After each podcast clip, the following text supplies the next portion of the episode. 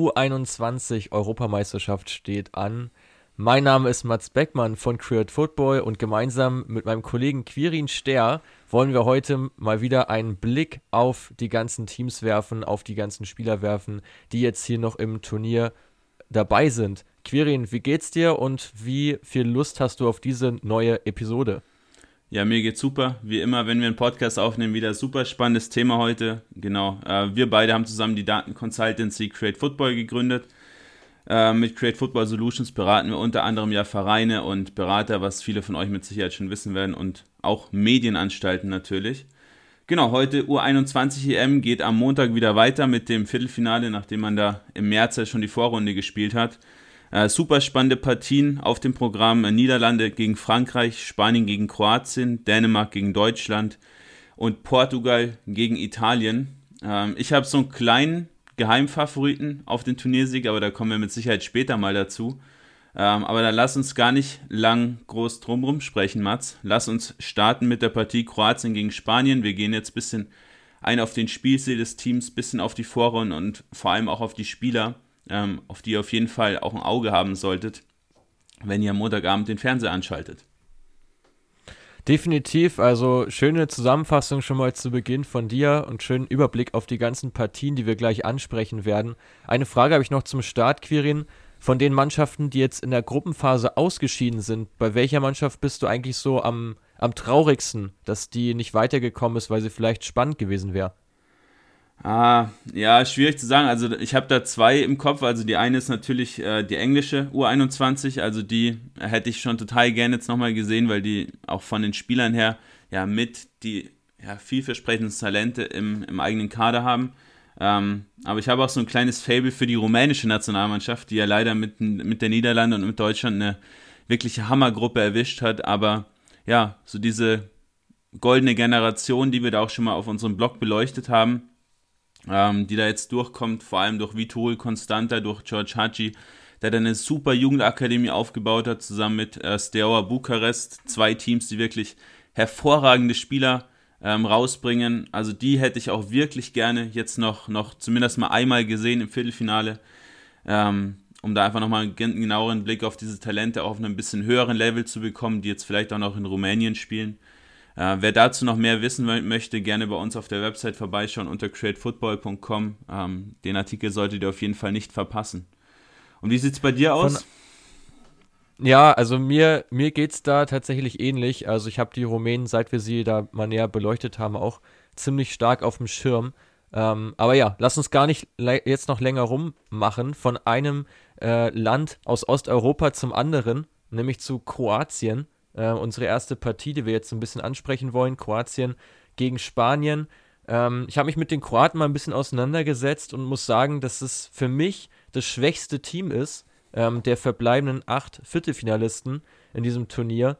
Ähm, sie haben in der Gruppenphase wirklich eine ganze Menge Glück gehabt. Das ähm, kann man ganz gut erkennen an den beiden Werten Expected Goals und Expected Goals Against. Also wie viele Tore müsste Kroatien erzielt haben bei einer normalen Chancenverwertung und wie viele müssen sie kassiert haben. Sie haben einen Expected Goals Against Wert von 2,1, was mit Abstand der höchste ist von allen verbleibenden Teams. Also zwei Gegentore im Schnitt pro Spiel hätten sie hinnehmen müssen.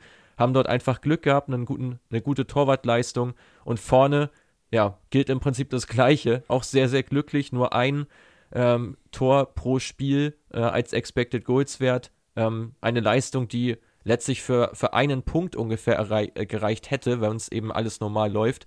Sie haben allerdings drei geholt und sind dann weitergekommen. Ja, total spannende Insights schon mal direkt zu, zum Start. Also ich war auch ein bisschen überrascht, dass sich die Kroaten in der Gruppe tatsächlich auch durchgesetzt haben. Ähm, wen schätzt du denn von den Spielern her so mit am interessantesten ein? Also ich denke, da muss man auf jeden Fall mal Lovro Meyer und Nikola Moro, den Kapitän, nennen. Ähm, hast du zu den beiden ein paar Insights? Ja, also genau, die beiden habe ich mir auch notiert. Also Lovro Meyer mit ähm, sieben erfolgreichen Dribblings, einer der äh, dribbelstärksten Spieler äh, im gesamten Turnier. Äh, Nicola Moro, ähm, der zwar auf eine ganz gute Gesamtperformance kommt, was aber auch äh, an seinem verwandelten Elfmeter liegt und an, seinem, an seiner Torvorlage im ersten Spiel.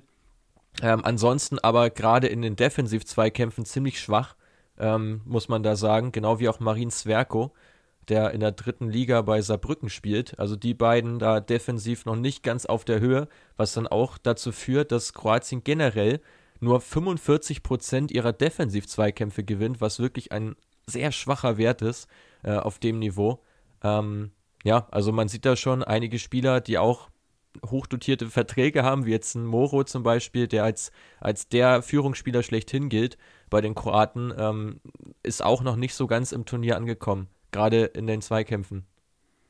Ja, klingt schon mal sehr, sehr interessant, aber ich, ich glaube auch gegen die Spanier müsste jetzt normalerweise auch Schluss sein, oder? Ja, also da gehe ich auch stark von aus. Also ich habe hier noch bei den Spielern ähm, Bradaric äh, notiert aus Lille, äh, der Linksverteidiger, der ähm, sowohl defensiv als auch in den Flanken wirklich ähm, auf, auf gute Werte kommt, gerade auch im Verein jetzt äh, Meister geworden ähm, in Frankreich mit der Lillois. Ähm, generell muss man aber sagen, ja, Kroatien, wie gesagt, für mich das schwächste Team jetzt in dem verbleibenden Wettbewerb. Auch die Passquote 78 Prozent. Ähm, sie spielen viele Pressings, auf das, darauf kann man sich auf jeden Fall mal freuen, dass Kroatien da versucht, auch viele High Pressings zu spielen, die zweitmeisten ähm, der ganzen, also Angriffspressings der, der gesamten Teams. Allerdings da ziemlich ineffizient, nur 35 Prozent ähm, sind von Erfolg gekrönt. Und darüber hinaus wird wirklich sehr viel durchs Zentrum gespielt bei den Kroaten. Ähm, 29 Angriffe pro Spiel, das sind die meisten von allen Teams. Übrigens ganz interessant zum kompletten Gegensatz zu Holland, die fast alles über die Flügel spielen. Da kommen wir ja später nochmal zu. Also Kroatien sehr zentrumlastig mit Moro, mit Meier und auch mit Luka Ivanušek, den ich als letzten Spieler nochmal reinwerfen möchte. Äh, der Mann von Dinamo Zagreb, der fünf Chancen schon kreiert hat und insgesamt ähm, ja, elf Dribblings ähm, schon, schon angesetzt hat, sozusagen.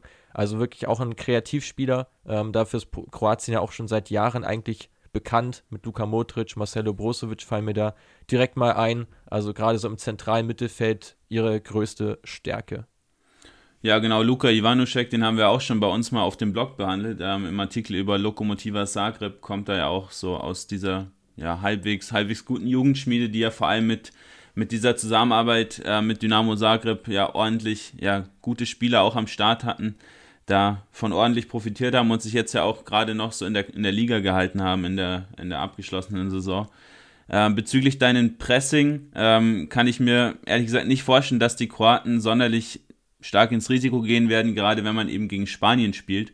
Ähm, die ja, Jugendnationalmannschaften der Spanier, genauso wie jetzt auch die U21, versuchen ja schon diesen Spielstil, den man eben auch bei der A-Nationalmannschaft eben durchzieht, einfach in diesem 4-3-3-System, in diesem Offensiven, äh, mit extrem viel Ballbesitz, mit einer extrem hohen Passgenauigkeit, die jetzt auch bei 87% lag ähm, in der, in der Hin- oder in der Vorrunde äh, der U21 EM, einfach den Gegner zu dominieren. Und ich kann mir ehrlich gesagt nicht vorstellen, dass die Kroaten hier das Risiko eingehen, dort extrem hoch zu pressen und dann ausgespielt zu werden.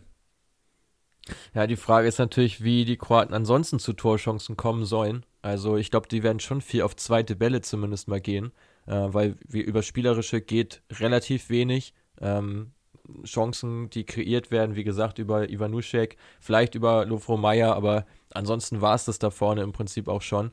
Also wird, glaube ich, eine echte Herkulesaufgabe.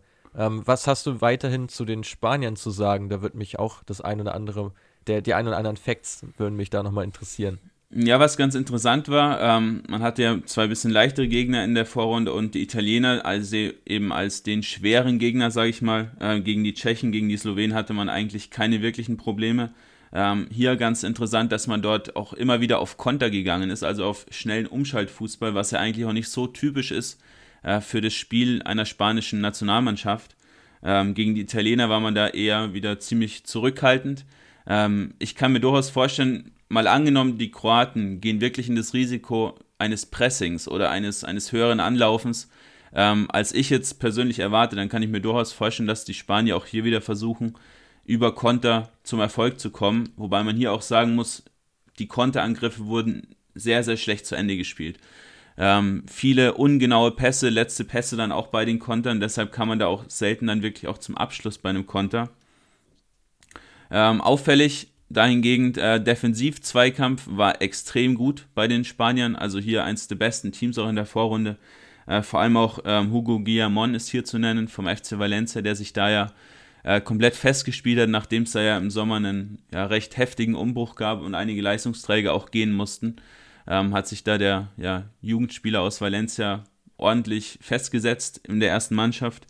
Ähm, ist hier zu nennen mit 65% gewonnenen Defensivzweikämpfen und 11 Balleroberungen auch in der Liga jetzt, in La Liga. Ähm, also auf den sollte man auf jeden Fall mal ein Auge haben. Sehr guter Tipp. Ähm, auf wen würdest du ein Auge in der Offensive werfen? Ist dir da auch ein Spieler besonders ins Auge gestochen? Ja, nicht so wirklich, um ehrlich zu sein. Also, ich habe hier noch zwei Mittelfeldspieler auf dem Zettel, die man auf jeden Fall genauer mal betrachten sollte. Und zum einen Gonzalo Villar, ähm, der ja wie so Phönix aus der Asche auf einmal zum Stammspieler bei der AS Roma wurde, den vor der Saison quasi niemand wirklich auf dem Schirm hatte. Ähm, hat eine 92% Passquote jetzt in der Serie A aufgerufen. Dazu viele Dribblings, ähm, auch sehr, sehr stark im Offensivzweikampf und auch in der Balleroberung. Also ein ganz ein klarer Achter, der aber trotzdem über eine extrem hohe Passquote verfügt. Und das ist eigentlich was, was sich über den kompletten spanischen Kader zieht, dass die Spieler generell eine extrem hohe Passquote haben, was eben auch typisch ist für eine spanische Nationalmannschaft. Genauso eben auch wie Martin Zubimendi ähm, von Real Sociedad, der sich da auch extrem gut festspielen konnte. Ähm, da spielt Asia Iliaramendi bei, bei Real Sociedad quasi keine richtige Rolle mehr, auch verletzungsbedingt unter anderem. Ähm, aber auch er extrem gut im Defensivzweikampf, ist ein ganz ein klarer Sechser. Ähm, viele Balleroberungen, Ballwinning Midfielder, aber auch er mit einer extrem guten Passquote.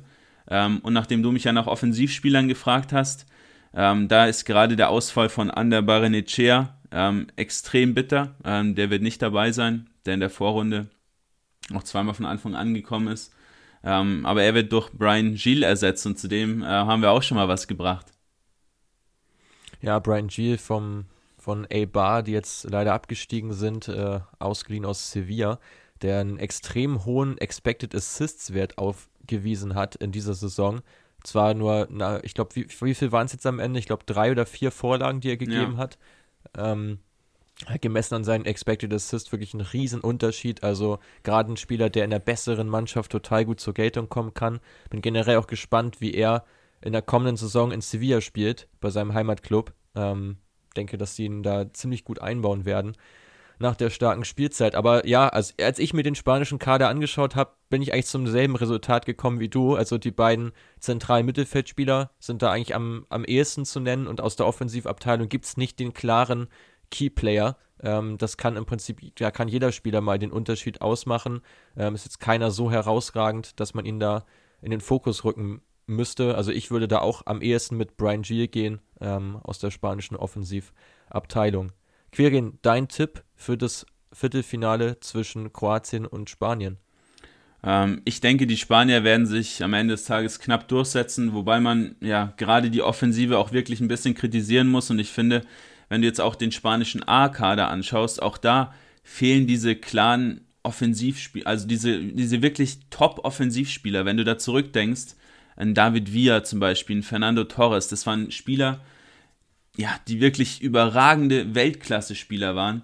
Und jetzt, ohne im Gerard Moreno zum Beispiel zu nahe treten zu wollen, aber das hat nicht mehr das gleiche Niveau, wie es noch vor ein paar Jahren war. Und ich sehe auch ehrlich gesagt nicht, dass hier wirklich was nachkommt. Äh, man kann vielleicht noch Javi Puado nennen, ähm, der jetzt bei Espanyol ganz gut gescored hat in der zweiten Liga, aber mit zwölf Toren, äh, neun Vorlagen.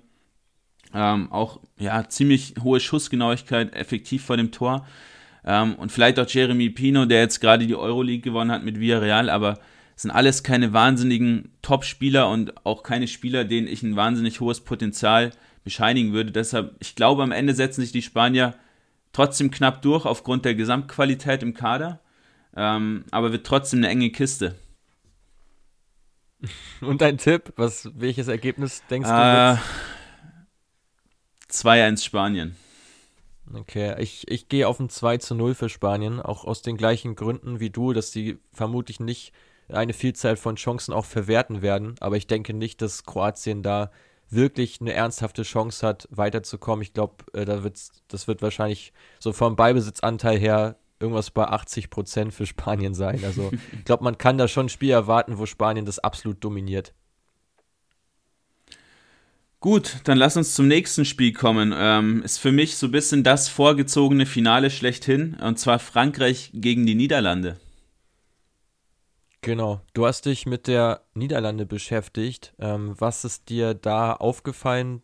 Wer, wie ist der Spielstil ungefähr anzusehen von Holland? Ähm, ist ein bisschen schwierig zu sagen. Gerade jetzt hier, man hat jetzt in der Vorrunde drei Spiele gehabt: ähm, ein 1-1 gegen Deutschland, ein 1-1 gegen Rumänien. Und dann, ja, das entscheidende Spiel, was man eben gewinnen musste gegen die Rumänen, auch mit einer deutlich offensiveren Herangehensweise, ähm, was man dann 6-1 gewonnen hat. Ähm, das war schon so eine kleine Machtdemonstration. Ähm, aber generell hat man schon gesehen, dass die Holländer so ein bisschen Probleme haben, ihren Spielstil in ihrem 4-3-3 ähm, auch durchzusetzen, haben dann teilweise auch ein bisschen geswitcht, haben versucht, vielleicht ein 4-4-2 ein bisschen ähm, zu implementieren, was auch nicht so wirklich gut geklappt hat. Äh, man fokussiert sich schon auf Ballbesitzfußball, man versucht das Spiel auch selbst zu kreieren. Auffällig ist ein ziemlich niedriges Matchtempo. Matchtempo beschreibt ja, wie, äh, wie viele Aktionen passieren pro Minute beispielsweise. Ähm, hier schon auffällig, dass man nicht wahnsinnig schnell agiert. Man versucht also eher äh, ruhig das ganze Spiel zu gestalten und dann ja einfach durch die Qualität der Einzelspieler ähm, auch zu, zu Torchancen zu kommen. Ähm, sehr, sehr hohe Passgenauigkeit, kaum lange Bälle ist noch extrem auffällig gewesen. Ähm, gegen schwächere Gegner versucht man häufig wirklich hoch anzulaufen, den Gegner direkt ähm, am eigenen 16er oder kurz vor dem eigenen 16er auch wirklich unter Druck zu setzen. Gegen bessere Gegner, beispielsweise gegen die deutsche Nationalmannschaft, ist man ziemlich tief gestanden ähm, und das werde ich jetzt auch wieder vermuten ähm, im Spiel gegen die Franzosen. Ja, also für mich ist das wirklich die Partie mit den Spielern mit der höchsten individuellen Qualität auf beiden Seiten. Mhm. Also wirklich herausragende Einzelspieler, sowohl bei Frankreich als auch bei Holland. Ist halt die Frage, wer das als Team, als Kollektiv jetzt besser auf den Platz bekommt, was ja gerade bei einem Turnier einfach der entscheidende Faktor ist. Also, ja, gerade so bei Holland, was du beschreibst, das konnte man in der Gruppenphase ja schon gut beobachten. Wer da Spiele gesehen hat, das deckt sich ja hundertprozentig auch mit den Daten. Ähm, ja, ein ganz spannender Spieler bei Holland, vielleicht hast du ihn noch ein bisschen stärker charakterisiert, ist der Kapitän, nämlich Theon Koopmeiners von AZ Eikmar. Ja, Koopmeiners, also da, da triffst du genau den Nagel auf den Kopf. Äh, ich bin ein großer Fan von ihm äh, bei der AZ, aber ich muss dich leider enttäuschen, der wurde ja für die A-Nationalmannschaft berufen. Äh, aufgrund seiner Top-Qualitäten fährt er auch mit zur, ähm, ja, A, zur A-Nationalmannschafts-EM.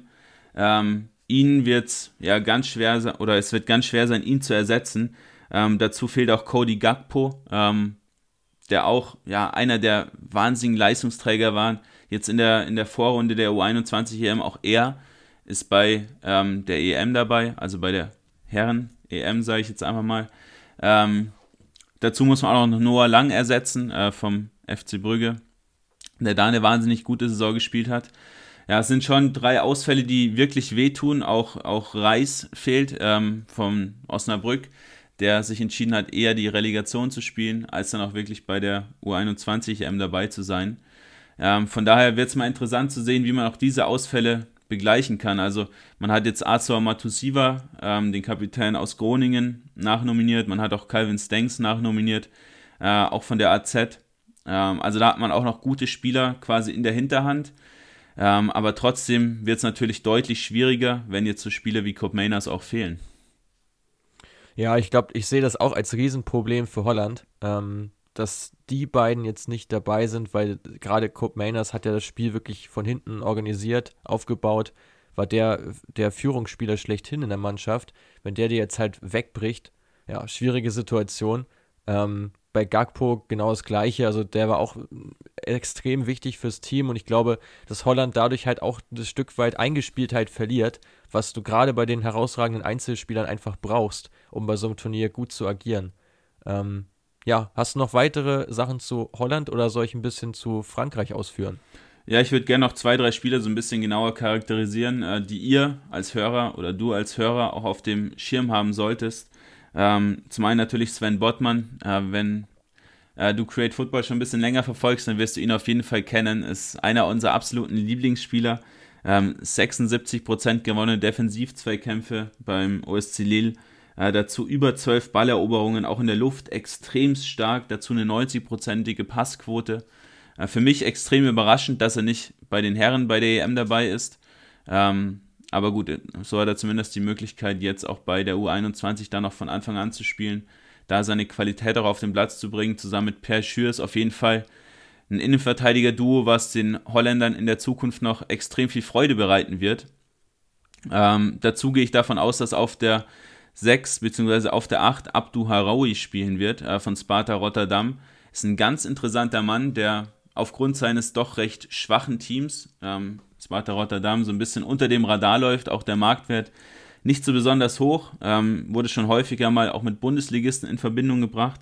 Ähm, er über 90 Aktionen pro Spiel in der Eredivis. Äh, dazu über sechs Dribblings, über zwei Torschüsse und auch fast einen Shot-Assist, also eine Torschussvorlage äh, pro Spiel. Dazu extrem guter Defensiv-Zweikampf, sehr, sehr viele Balleroberungen. Ist auf jeden Fall so ein Player to watch, falls er denn spielen sollte, ähm, den man definitiv auf dem Schirm haben sollte. Ja, finde ich total interessanter Insight äh, von deiner Seite nochmal auf, auf ihn hinzuweisen. Ähm, ich glaube, den hat jetzt kaum jemand auf dem Schirm gehabt vor diesem Turnier. Ja, ich leite gerne mal über zu den Franzosen, die ja einen anderen Ansatz gefahren haben als die Holländer. Auch da ein schöner Gegensatz, den man beobachten kann. Die Holländer, die dann jetzt einige Spieler auch hochgezogen haben zur A-Nationalmannschaft für die EM. Die Franzosen haben es tendenziell eher andersrum gemacht, haben einen Upamecano, einen Usam Aouar und einen Moussa Diaby zur U21 geschickt und eben nicht zur EM berufen. Das heißt, das französische Team wird tendenziell noch stärker, ähm, während das holländische eher sich einen Tick verschlechtert hat, würde ich deinen Ausführungen auch mal so entnehmen. Ähm, auch Frankreich hatte während der Gruppenphase ein paar Probleme, äh, hat nur 3,3 Chancen pro Spiel kreiert. Das sind die wenigsten aller Viertelfinalisten, waren dabei aber extrem effektiv. 40% Chancenverwertung, nur Dänemark ähm, war dort noch effektiver.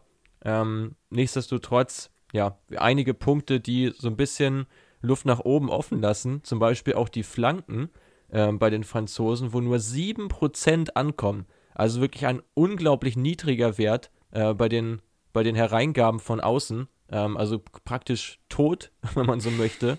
Ähm, Frankreich kommt da ganz stark übers Dribbling. Also das Flankenspiel, es ist nicht so, dass sie jetzt unbedingt wenige Flanken schlagen, aber die, die sie, Flanken, äh, die sie reinflanken, kommen praktisch gar nicht an. Ähm, aber diese typischen Elemente für das französische moderne Fußballspiel, was ja auch in Europa schon prägend ist momentan, das sieht man auch ganz klar bei der U21, nämlich das 1 gegen 1 offensiv. Sie haben die meisten Dribbles oder die meisten Dribbling-Versuche aller Viertelfinalisten und sie sind extrem stark im Defensiv-Zweikampf. 66% gewonnene Defensiv-Zweikämpfe, da nochmal den Wert als Vergleich von Kroatien mit 45.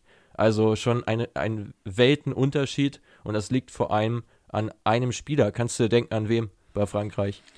Uh, Ibrahima Konate. Nee, tatsächlich nicht. Es ist Benoit Badiachil von Monaco, der 22 von 26 Defensiv-Zweikämpfen bisher gewonnen hat. 85 Prozent im bisherigen Turnierverlauf, also hinten eine absolute Bank, auch in der Liga äh, wirklich ein sehr, sehr starker Verteidiger im Team von Nico Kovac. Ähm, also ihn, er ist so ein bisschen der neue Upamecano, würde ich bald sagen. Und wenn die beiden nebeneinander spielen, puh, also da kann sich Holland, glaube ich, warm anziehen. Ja, total interessante Insights. Badiachil wird ja immer wieder auch kritisiert in Frankreich für seine Aussetzer, die er dann immer wieder drin hat. Ist ja ähnlich auch jetzt wie Axel Disasi, der ja auch im Kader steht. Ähm, es sind Innenverteidiger, die, die kann sich zum Beispiel Deutschland nur wünschen, solche jungen Innenverteidiger zu haben, die aber trotzdem den ein oder anderen ähm, Patzer noch mit drin haben, aber wie du schon sagst, die Gesamtqualität, ähm, gerade dieses, ja, diese extreme Zweikampfstärke dieser Spieler, sei es jetzt am Boden, aber auch in der Luft, ähm, ist schon was, ja, da kann man einfach nur neidisch drauf sein. Definitiv. Und man darf auch nie vergessen, dass es halt junge Spieler sind, die natürlich dann auch noch Fehler machen. Und so geht ja auch nicht jedes äh, 1 gegen 1 gewonnen, was offensiv geführt wird. Manche gehen dann auch einfach verloren. Aber immerhin traut man sich, man ist mutig und man ist halt unglaublich robust und physisch stark. Ähm, spielerseitig da noch weitere Spieler zu nennen, ist tatsächlich schwierig, weil auch bei Holland, so, äh, sorry, bei Frankreich, äh, ein Jules Koundé, der in der Gruppenphase auch sehr stark war, nicht dabei ist. Alexis Claude Maurice aus Nizza auch nicht dabei. Ähm, Romain Fèvre verbleibt da noch. Den können wir natürlich auch sehr, sehr empfehlen. Wieder ein Create Football Jüngling, würde ich bald sagen, den wir häufiger schon mal ins Rampenlicht gestellt haben. Der Mann von Start Brest. Mit 15 erfolgreichen Dribblings insgesamt in der Gruppenphase auch eine prägende Figur auf dem Flügel. Ähm, eben genau ein Spieler, der diese Attribute erfüllt, dieses mutige 1 gegen 1, sich in viele Offensivzweikämpfe zu stürzen ähm, und sich dafür eben nicht zu schade zu sein und nicht ja, dann wieder einfach den Sicherheitspass zu spielen. Genau das zeichnet Holland aus und genau das verkörpert Favre. Ja, ich hoffe auch, dass er noch, ein paar, noch zu ein paar Einsätzen kommt, gerade wenn du jetzt siehst, dass Musa Diaby jetzt ja auch dabei ist. Ähm, Gehe ich mal stark davon aus, dass der auch über den linken Flügel kommen wird, auf der rechten Seite dann Jonathan Ikone. Ähm, ja, denke mal, dass Favre da dann eher wieder auf der Bank Platz nehmen muss. Ähm, aber gerade diese Dribblings, die du schon gesagt hast, sind extrem wichtig, weil in diesem Spiel gegen Dänemark, was man da direkt am ersten Vorrundenspieltag, da der U21 EM-Vorrunde ähm, auch gesehen hat, war ganz klar zu erkennen, man hat einfach gegen tiefstehende Gegner nicht wirklich Ideen. Könnte besser werden, jetzt dadurch, dass man auch AUA mit dabei hat, dadurch, dass man Diaby zum Beispiel mit dabei hat, weil es einfach Spieler sind, die äh, spielerische Lösungen haben. Aber zum Beispiel so ein Yusuf Fufana, auch ein Bubakari Sumare, Chouameni, äh, sind natürlich eher so ein bisschen fürs Grobere. Ähm, da auch Guendouzi, der jetzt natürlich verletzt ist, der Kapitän, der wird den extremst abgehen, da im, im zentralen Mittelfeld.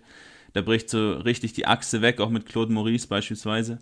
Ähm, da wird mal echt interessant zu sehen, wie man eben diese Spieler ersetzen kann und vielleicht sogar besser ersetzen kann, weil man eben ein bisschen mehr Kreativität mit reinbringt ähm, was durchaus wichtig sein könnte, weil, wie ich schon gesagt habe, die, Franzosen, äh, die Holländer gegen stärkere Gegner auch gern mal ein bisschen tiefer stehen und es dann natürlich schon auch schwer wird, dann diesen ja, zentralen Defensivblock so ein bisschen aufzulösen bei den Holländern. Absolut. Also insgesamt eine sehr treffende Analyse äh, du hast auch eben schon gesagt, dass Holland dann, äh, das, das, ich bin immer bei Holland, also dass Frankreich da auch äh, Probleme hat, eine spielerisch gute Lösung zu finden. Es ist sehr viel Passspiel, kann man noch dazu sagen. Die zweitmeisten Pässe auch gespielt in der Gruppenphase nach den Portugiesen, also sehr viel quer dann auch, ähm, bis man dann eben sich in der Situation begibt, wo man das 1 gegen 1 suchen kann, das dann eben auch gewinnt und so halt sich den Vorteil verschafft. Aber ich glaube auch, Aua könnte da tatsächlich das entscheidende Puzzleteil sein ja, bin sehr gespannt, wie dieses Spiel ausgeht und ich bin jetzt auch extrem gespannt auf deinen Tipp für das Spiel, weil ich glaube, das ist eins der am schwierigsten zu prognostizierenden Viertelfinals. Ich mach's kurz und schmerzlos. Ich finde meine Holländer geil. Ich sage 1-0 Holland. okay, ich, ich gehe mit meinen Franzosen 2 zu 1 nach Verlängerung. Ich glaube, das wird wirklich ein ganz enges Ding. Ähm, und ich glaube aber auch nicht unbedingt, dass es ein Torfestival wird. Also ich glaube, das kenntest du, würdest du da auch mitgehen? Also ich, ich würde da sagen, mehr als drei Tore fallen da auf keinen Fall in dem Spiel. Glaube ich auch nicht. Also für alle, die ihren Tipico-Account äh, bemühen wollen. Oder einen anderen Wettanbieter. genau. Ähm, du hast es gerade schon angesprochen, dass das passstärkste Team äh, der Vorrunde äh, sind die Portugiesen. Lass uns mal zum nächsten Spiel gehen. Italien gegen Portugal. Ja, Portugal. Ähm, so ziemlich auf dem Aufwind, finde ich. Äh, jetzt auch in letzter Zeit mit wirklich spannenden Talenten, nicht nur in der A-Nationalmannschaft, sondern eben auch in der U21.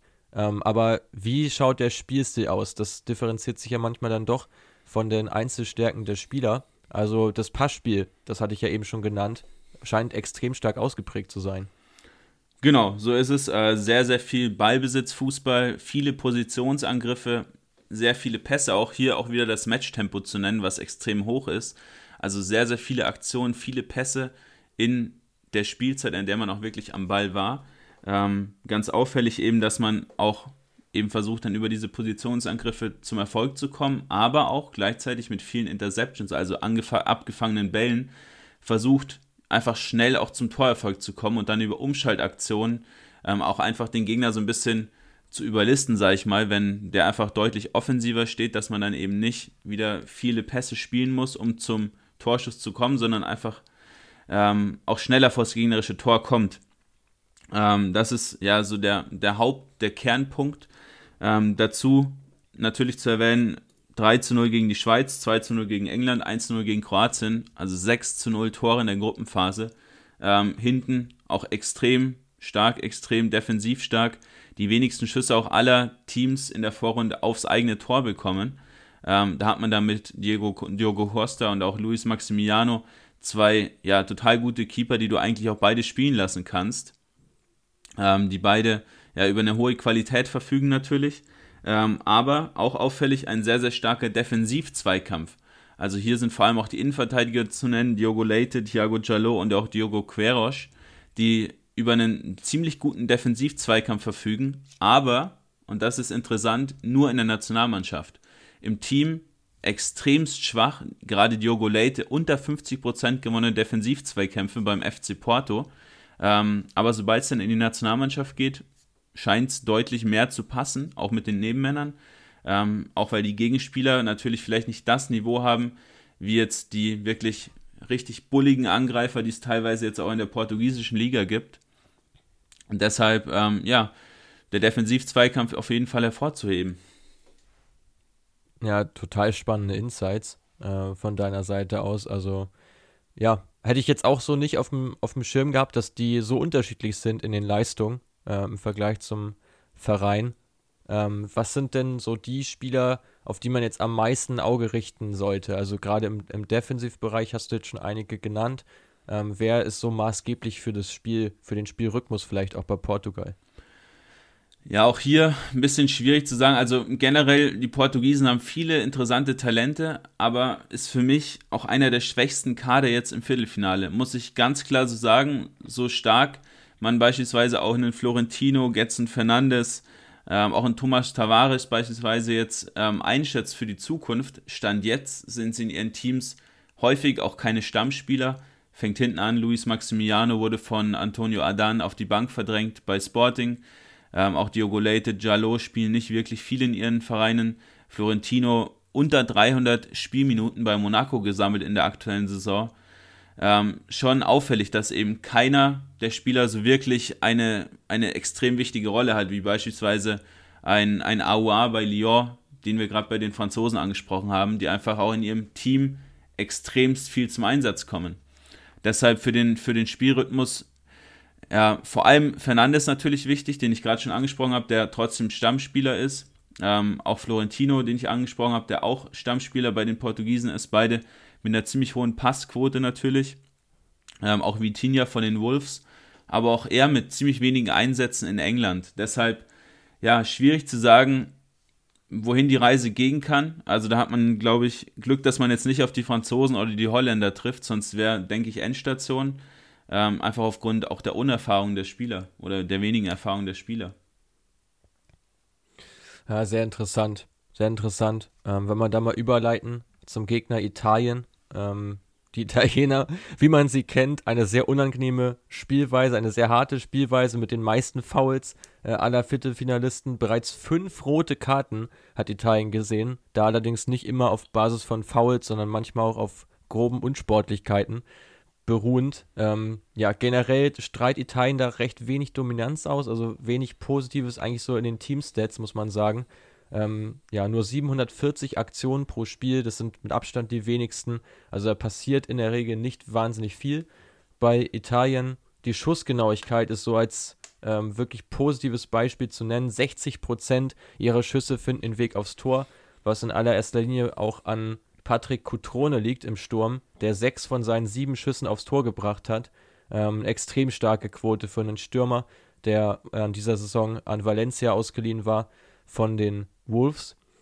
Ähm, ja, Effizienz bei Flanken habe ich noch notiert. Also wirklich, ja, die Hereingaben, die kommen von den sieben Flanken, kommen 38% an. Das ist ein wirklich guter Wert ähm, für die Italiener. Und dazu wenige Dribblings. Also insgesamt bei Italien spielerisch nicht wirklich viel zu holen. Zwar ticken besser als die Kroaten äh, insgesamt, aber schon auch eins der spielschwächeren Teams im Turnier.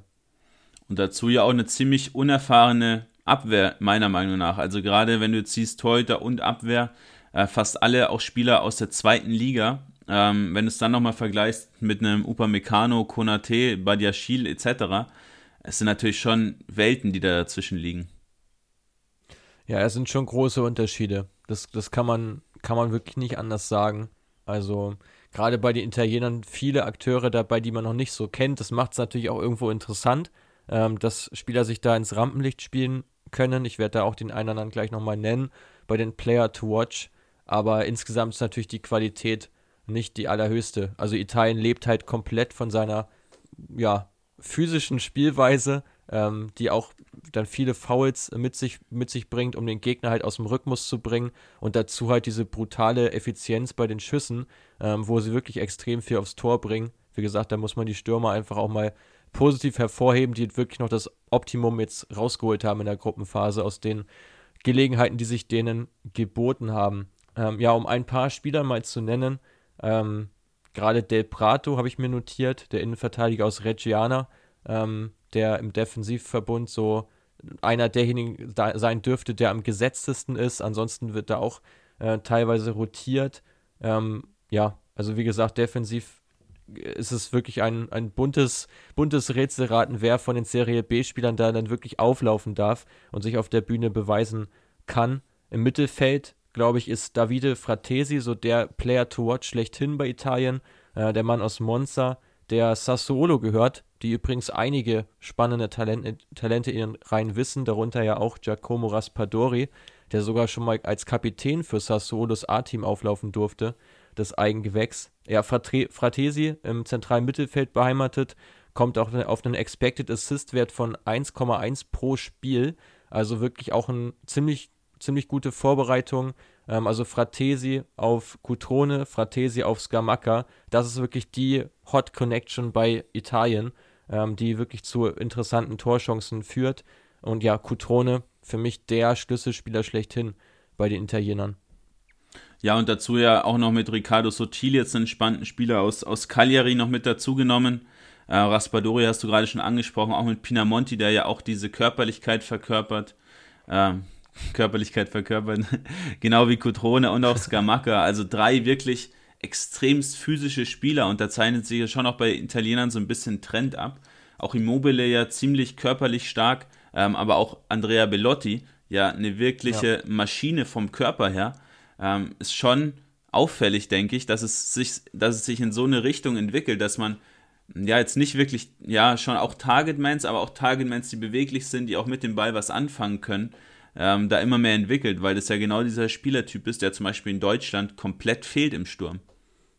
Total, total. Also ich finde, von allen äh, Teams, die hier jetzt noch dabei sind im Turnier, hat Italien den, den spannendsten Sturm. Wenn man jetzt nur den, die Mittelstürmer nimmt, wie du schon gesagt hast, Cutrones, Gamacca, Raspadori, Pinamonti, finde ich alle vier wirklich große Talente, die in ihrer Karriere noch einiges erreichen können. Ähm, ja, und dazu kommt ja eben auch diese spielerische Klasse. Cutrone zum Beispiel, der auch äh, 1,2 Expected Assists aufweist, also der durchaus auch Chancen auflegt für seine Mitspieler, ähm, selbst schon zwei Tore erzielt, wie gesagt, sechs von sieben aufs Tor, also sehr, sehr effizient, sehr gut dabei, hat sich jetzt auch mit vielen Stationen im Club äh, bisschen, ja, bisschen aus der Bahn geschossen, finde ich. Also viele über zu frühe Wechselentscheidungen auch von ihm. Der hat jetzt ja auch schon, glaube ich, seinen fünften oder sechsten Verein in seiner noch jungen Karriere eigentlich. Ähm, glaube, hat sich da auch ein bisschen, bisschen vertan. Ähm, aber ja, letztlich auch ein Spieler, der über eine gute Grundqualität verfügt. Und danach sucht man ja bei anderen Teams wirklich vergeblich. Ähm, selbst bei den Spaniern fällt mir da auf Anhieb keiner ein, der wirklich auch mal in der Saison zweistellig treffen könnte. Ähm, in, der, in der ersten Liga, in der Top 5 Liga. Und ich glaube, das wird bei den Italienern nicht mehr so lange dauern, dass sie auch Immobile, wenn der so ein bisschen in die Jahre kommt, da auch wirklich gut ersetzen können im Nationalteam. Genau, jetzt lassen wir noch abschließend zum Tipp kommen, Portugal gegen Italien. Ähm, wo wir gerade noch bei den Stürmern waren, möchte ich noch gerne äh, Rafael Leao kurz ergänzen, den die Portugiesen jetzt mit dazugenommen haben. Ähm, weil ja Pedro Goncalves vor allem auch ausfällt, der jetzt ja mit 23 Treffern in der Liga Nosch Torschützenkönig wurde für Sporting Lissabon, ähm, den man da natürlich ersetzen muss, da der mit zur EM fährt. Ähm, jetzt mit Leao, der verletzt war bei der Vorrunde, einen, einen ordentlichen Spieler dazu bekommen vom AC Milan ähm, sehr guter Offensiv-Zweikampf, da auch, ja, ein kräftiger Spieler, ist ja auch ziemlich groß. Ähm, auch viele Shot-Assists, sechs Tore, sechs Vorlagen. Ähm, ja, ein Spieler, der auch eher mehr fürs Team arbeitet, jetzt nicht so häufig den eigenen Abschluss sucht, ähm, aber da zumindest, um bei den Portugiesen auch nochmal einen Spieler zu nennen ähm, in der Offensive, auf den man durchaus mal ein Auge werfen kann. Ähm, mein Tipp wird auch ein ziemlich enges Spiel. Ich denke, am Ende werden sich die Italiener aber knapp durchsetzen aufgrund der doch ein bisschen höheren Qualität, gerade weil jetzt auch eben Pedro Goncalves bei den Portugiesen fehlt, so der, der Ankerspieler, gerade in der Offensive. Ähm, deshalb da gehe ich auf ein 2-0 für die Italiener. Okay, das ist, das ist tatsächlich recht deutlich. Also ich hatte vor der ähm, Episode gedacht, na gut, ich habe jetzt meine Italiener gesehen, bei den Portugiesen wusste ich es noch nicht so genau und hatte eine Schilderung. Äh, hätte ich jetzt auch den Italienern da bessere zu Chancen zugeschrieben, als ich das ursprünglich auch gesagt hätte, weil ich dachte, dass Portugal dann noch ähm, besser unterwegs ist. Ich glaube, das wird ein Spiel, was vielleicht bis ins Elfmeterschießen gehen kann. Ähm, und ich glaube auch, dass sich die Italiener knapp durch, durchsetzen werden. Ähm, denke aber, dass Portugal insgesamt mehr vom Spiel hat. Glaube auch, dass Portugal vermutlich sogar die besseren Chancen sich, sich rausspielen kann. Ähm, aber ich glaube, dass die Italiener einfach eine Turniermannschaft sind und da brutal effizient agieren werden. Also ich glaube auch, Italien wird es da knapp machen ähm, in dem Spiel. Aber es wird verdammt knapp. Also für mich eine der engsten Partien jetzt hier in der, äh, in der Auswahl. Ja, interessant. Ähm, so zur letzten Partie, äh, Viertelfinale, last but not least, Deutschland gegen Dänemark. Äh, da werden jetzt wahrscheinlich die meisten von euch darauf gewartet haben, dass wir endlich auch die deutsche Nationalmannschaft ansprechen. Ähm, ja, Mats, du hast dich mit dem Team von Stefan Kunz beschäftigt. Sag doch mal ein bisschen was dazu. Ja, also muss sagen, wirklich eine überzeugende Leistung bisher im Turnier. Ähm, hab mir da die Expected Goals Werte angeschaut. 2,1 auf Seiten von Deutschland offensiv, defensiv nur 0,6 Expected Goals Against zuge zugelassen. Also wirklich, ja, sehr, sehr stark verteidigt. Ein gutes Delta insgesamt. Also die bessere Mannschaft gewesen in den Gruppenspielen. Ähm, ja, was Deutschland fehlt, ist auf jeden Fall die Chancenverwertung. 21% ist der schwächste Wert. Sie brauchen 1,6 Expected Goals, um ein Tor zu erzielen. Das ist deutlich zu viel, gerade jetzt auch in der K.O.-Runde. Ähm, da müssen sie einfach extrem, ähm, ja, deutlich effizienter werden als bislang. Aber ansonsten, ja, wirklich einige wirklich hervorragende Teamstatistiken. Äh, die meisten Key Passes, also Schlüsselpässe pro Spiel mit 8,3. Die meisten Flanken mit 21,7, was hauptsächlich an David Raum liegt, der da wirklich äh, über eine extrem hohe Anzahl an Flanken immer verfügt, der jetzt aber auch nicht alle Spiele gemacht hat. Also ich hoffe stark, dass Raum spielen wird, der auch eine hervorragende Zweitligasaison gespielt hat. Wir haben ihn neulich vorgestellt bei uns auf dem Instagram-Kanal bei Create Football bei den besten Spielern der zweiten Liga. War David Raum von Kräuter Fürth dabei. Ähm, ja, die meisten Zweikämpfe, die zweitmeisten Dribblings nach den Franzosen, die meisten Teampressings, die meisten Angriffspressings. Also wirklich, ja, hervorragende Werte von der Mannschaft von Stefan Kunz, äh, die in jeglichen Teamstatistiken wirklich gut abschneidet. Und auch das ja wieder ein klassisches Merkmal für Deutschland. In den Teamstatistiken gut, aber bei den Einzelspielern wird schwer, da wirklich jemanden zu finden, der herausragend ist, der die Top-Qualität mitbringt im Team. Ja, ich lege da großen Wert auf Florian Wirz. Ähm, hoffe, dass der da ähm, ja, ordentliche Partien oder zumindest mal eine ordentliche Partie abliefern kann, der ja ähm, zuletzt nicht dabei war, weil er da auch bei der, bei der A-Nationalmannschaft war, soweit ich weiß. Ähm, also ihn finde ich ganz interessant, würde ihn auch gerne zusammen mit Karim Adiemi im Sturm sehen von Red Bull Salzburg, den man da auch noch dazu geholt hat. Äh, die beide, gerade jetzt auch Adiemi, äh, was die Tore angeht, eine super Saison gespielt haben. Ähm, und wenn man dann vorne sieht mit äh, Jonathan Burkhardt, auch mit Lukas Matcher, hat mich ehrlich gesagt nicht so vom Hocker gehauen, dass ich die jetzt auch wirklich weiterhin auch spielen lassen würde. Also ich bin mir auch ziemlich sicher, dass Wirtz auch direkt von Beginn an spielen wird. Ähm, ich glaube, das könnte, je nachdem, auf welcher Seite er dann agiert, ein ziemlich starkes Tandem sein. Könnte man ja auch durchaus rechts zusammen mit äh, Riedle Baku spielen lassen, wäre schon eine sehr offensive Lösung. Ähm, Baku, der zuletzt bei Wolfsburg auch eher im rechten Mittelfeld gespielt hat, aber auch als Rechtsverteidiger agieren kann. Ähm, ja, also generell lief bei Deutschland jetzt erst äh, durchaus viel über links, über die Raumseite, ähm, wenn derjenige eben auch gespielt hat. Vorne hast du noch sonst Mergim Berisha, der die meisten Chancen kreiert hat im deutschen Team mit sechs an der Zahl, den ich aber jetzt subjektiv, muss ich sagen, äh, als ich die Spiele gesehen habe, fand ich ihn nicht so auffällig. Ähm, fand ihn jetzt nicht so überragend, dass er jetzt auf jeden Fall gesetzt sein dürfte im Team von Stefan Kunz. Hast du sonst noch Spieler auf dem Schirm, ähm, die interessant sein könnten? Also gerade Ridley Baku, den du kurz schon angesprochen hast, ähm, oder auch Vitali Janelt. Ähm, also da hat man gerade im ja, Zentrum schon eine recht gute Auswahl. Wenn du dann auch noch Niklas Dorsch dazu nimmst, auch Arne Meyer, Sali Özcan, ähm, ist schon eine recht gute Auswahl. Hat natürlich jetzt nicht die Qualität von einem Hussein Aouar beispielsweise oder von den anderen Spielern, ähm, zum Beispiel im französischen Mittelfeld. Ähm, aber es sind auf jeden Fall auch keine schlechten Spieler. Nee, wie gesagt, ist ein sehr ausgewogenes deutsches Team, finde ich. Ähm, das jetzt vielleicht noch den Punch bekommt mit dem Tempo auch von, von Wirtz, von Adeyemi beispielsweise. Ja, Arne Meyer kann man da auf jeden Fall nochmal ansprechen mit 15 von 16 erfolgreichen Dribblings, 94 Prozent im zentralen Mittelfeld, ähm, der wirklich, ja, sehr, sehr stabil daherkommt. Ähm, der Mann, der von Hertha an Arminia Bielefeld jetzt zuletzt ausgeliehen war. In der Abwehr finde ich das Paar auch interessant. Nico Schlotterbeck mit 78% gewonnenen Defensiv-Zweikämpfen und 302 Pässen. Ähm, so der Spieler to go neben Amos Pieper, der im Defensiv-Zweikampf deutlich schwächer abschneidet, aber noch mehr Pässe tatsächlich spielt. Also im Prinzip zwei, ja, ballstarke, passstarke Innenverteidiger, von denen Schlotterbeck aber ganz klar derjenige ist, der ja noch den größeren Impact hat aufs deutsche Spiel. Ja, bin echt mal gespannt, wie das Spiel gegen Dänemark ausgeht. Ist meiner Meinung nach das ja, deutlich oder könnte am deutlichsten ausgehen. Äh, sehe die Dänen nicht wirklich so stark wie die deutsche Nationalmannschaft jetzt auch. Ähm, hier ganz auffällig ein 4-3-3-System, was man versucht umzusetzen. Mit einem Sechser in der Regel, ähm, was Natai ist, der jetzt in Sandhausen momentan spielt ähm, und auch dem VfB Stuttgart gehört. Also da schon auch ein bekannter Spieler hier in Deutschland. Ähm, Dazu hat man auf dem linken Flügel immer wieder Jakob Brun-Larsen, ist so der Star im Team, um es mal so zu sagen, ähm, der da in der Offensive quasi die Bäume ausreißen soll, aber hat jetzt auch in Anderlecht, als er dorthin verliehen war von Hoffenheim, nicht wirklich gut performt, vier Scorerpunkte nur. Ähm, schießt extremst viel aufs Tor, über dreimal pro Spiel, dazu auch fast sieben Dribblings und sehr, sehr viele Aktionen auch im Strafraum, aber ist einfach viel, viel, viel zu ungenau.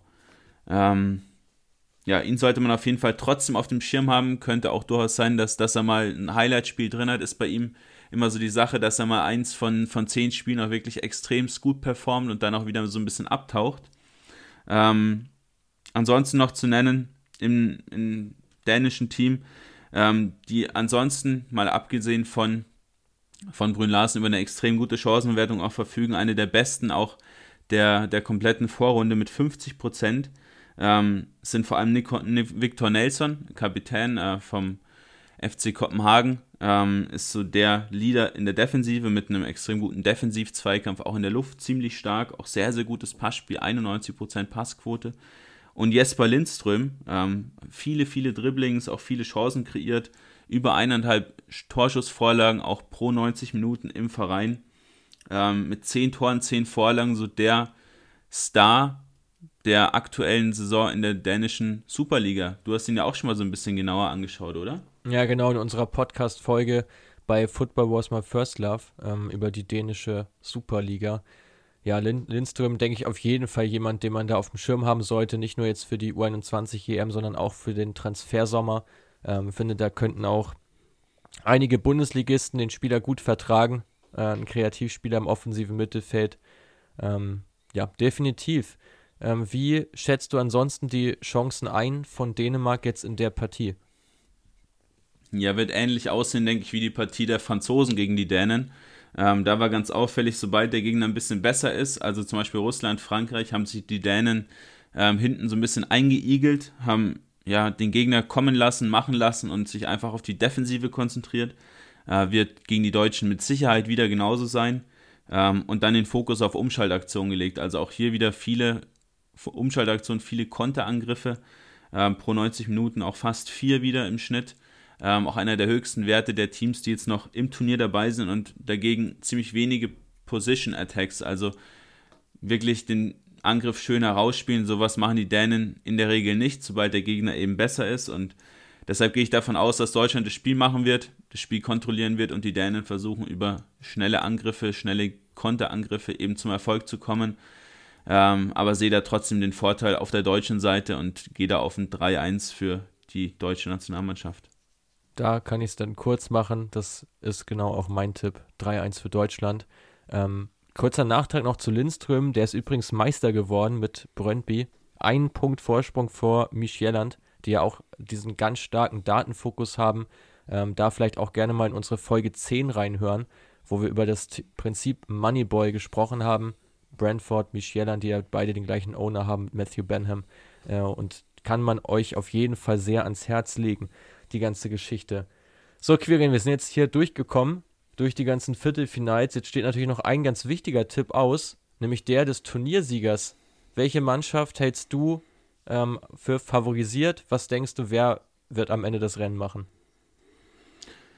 Ja, schwierig zu sagen. Ich habe vorhin schon gemeint, dass Niederlande gegen Frankreich mein vorgezogenes Finale ist. Ähm, und jetzt auch im Halbfinale könnte uns ja auch eine Partie von Deutschland gegen Frankreich oder die Niederlande erwarten. Ähm, da ist der Turnierbaum ja schon ausgelost soweit. Ähm, deshalb für mich überraschend, dass sich dann ein Team aus dem doch eher ein bisschen schwächeren zweiten Baum des, des, äh, des Turniers so ins Finale auch bis oder bis ins Finale vorspielen wird. Ähm, ich denke, im Finale werden wir ähm, die Spanier sehen. Und auf der anderen Seite schwierig zu sagen. Auch wenn ich vorhin auf die Holländer gegangen bin, aber ich denke, am Ende wird sich die Qualität der Franzosen wohl doch durchsetzen und ja, ist wahrscheinlich ein bisschen Mainstream-Tipp, aber ich denke, die Franzosen ähm, werden es am Ende des Tages auch machen.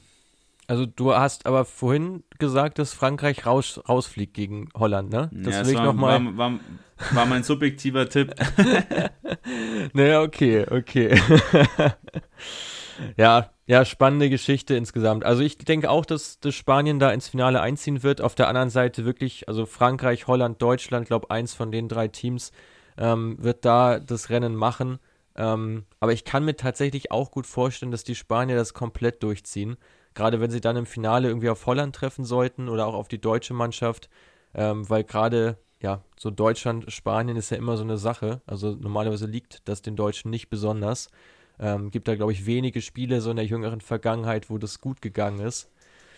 Ja, also bin gespannt. Ähm, mein Turniertipp ähm, ist da aber tatsächlich auch Frankreich aufgrund der hohen individuellen Qualität. Ähm, die die Franzosen letztlich mitbringen, die, glaube ich, auch dann nochmal stärker sind als die Spanier, wenn das tatsächlich die Finalpaarung sein sollte. Wer wäre dein ähm, Underdog-Tipp, wenn du da noch einen nennen dürftest, wo vielleicht keiner so richtig mitrechnet? Ja, Underdog ist vielleicht der falsche Begriff, aber ich finde die Italiener nach wie vor trotzdem spannend. Die haben sich in der Vorrunde das Leben ein bisschen schwer gemacht durch die vielen Platzverweise. Aber sollte man das in den Griff bekommen und die guten Stürmer ähm, auch in Szene setzen können, ähm, dazu das starke Mittelfeld mit Rovella, auch mit Ricci, die wir vorhin jetzt noch nicht angesprochen hatten, ähm, zusammen mit Fratesi ist schon extrem spielstark. Ähm, also gerade offensiv ist mit den Italienern zu rechnen. Deshalb, ja, wenn man die Defensive halbwegs geschlossen bekommen kann, dann sind die Italiener mein Underdog-Tipp.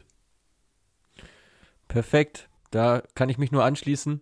Ähm, glaube, also wie gesagt, Kroatien und Dänemark sehe ich äh, absolut nicht in der Lage, da wirklich noch weit zu kommen. Die vielleicht mit ganz viel Glück jetzt noch eine Runde weiter, aber spätestens dann dürfte Schluss sein.